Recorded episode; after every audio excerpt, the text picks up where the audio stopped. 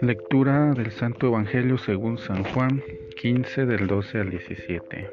En aquel tiempo Jesús dijo a sus discípulos, Este es mi mandamiento, que se amen los unos a los otros como yo los he amado.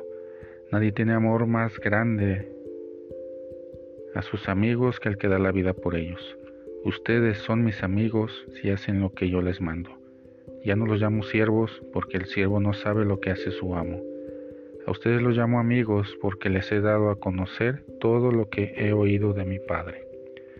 No son ustedes los que me han elegido, soy yo quien los ha elegido y los ha destinado para que vayan y den fruto y su fruto permanezca, de modo que el Padre les conceda cuanto le pidan en mi nombre. Esto es lo que les mando, que se amen los unos a los otros. Reflexión. Mandamiento de Jesús a los discípulos ama a tus semejantes. En cuanto a nuestro prójimo, Jesús nos da un solo mandamiento, que nos amemos los unos a los otros como Él nos ha amado. Con amor total, amar a los demás según el ejemplo de Cristo es lo mismo que decir amar hasta las últimas consecuencias, es decir, hasta el grado de dar la vida por la persona amada. Amar como el Hijo de Dios, adquirimos un rango fraternal y amistoso con Él. Ustedes son mis amigos y hacen lo que yo les mando es decir, si se aman entre ustedes como les he enseñado.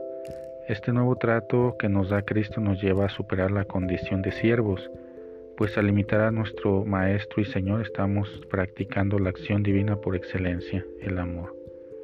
Al imitar el amor de Cristo estamos adquiriendo la perfecta ciencia de Dios, la cual no se pierde en teoría sino en una práctica, la del amor. Es bueno preguntarnos, ¿realmente amo a mi prójimo? Recordemos que el amor no se pierde en superficialidades, sino que baja a las profundidades del corazón. Así que la pregunta sigue, ¿amo al grado de dar la vida por mis semejantes? Si mi respuesta fuera negativa, entonces tendría que hacerme otra pregunta. ¿Qué es lo que me impide amar como me enseñó Jesús?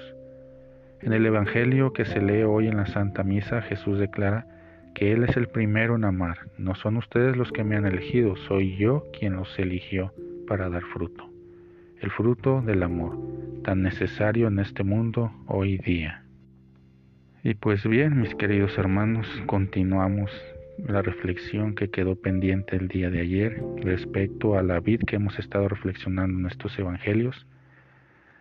Podemos eh, eh, escuchar la siguiente reflexión. Al don del Padre corresponde la colaboración del discípulo, puesto que el discípulo se caracteriza por permanecer en Jesús. Versículo cuarto. Ser lo que ya se es injertado en él. Jesucristo mismo responde a su vez a esta colaboración permaneciendo en el discípulo. Acontece una inmanencia recíproca, una comunión personal íntima. Sin embargo, esta inmanencia no es exclusivamente individual entre Jesús y el individuo, y un cristiano individualmente. Encontramos en Jesucristo a todos los seres humanos.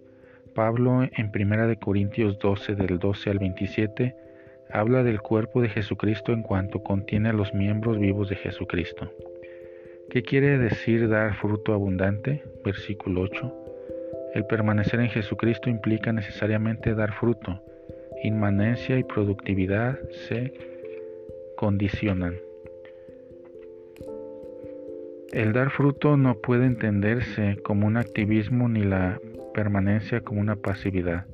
La permanencia se muestra esencialmente dinámica, fructificando. El hecho de dar fruto aparece con un doble sentido. Por, otra, por una parte, los discípulos deben hacerlo hacia adentro, permanecer a Jesús mediante el amor fraterno y en consecuencia ser una sola cosa. Y por otra deben hacerlo hacia afuera, los discípulos deben comprometerse en la misión, tal como el mismo Jesús declara, para que el mundo crea que tú me enviaste. Versículos 17, 21b.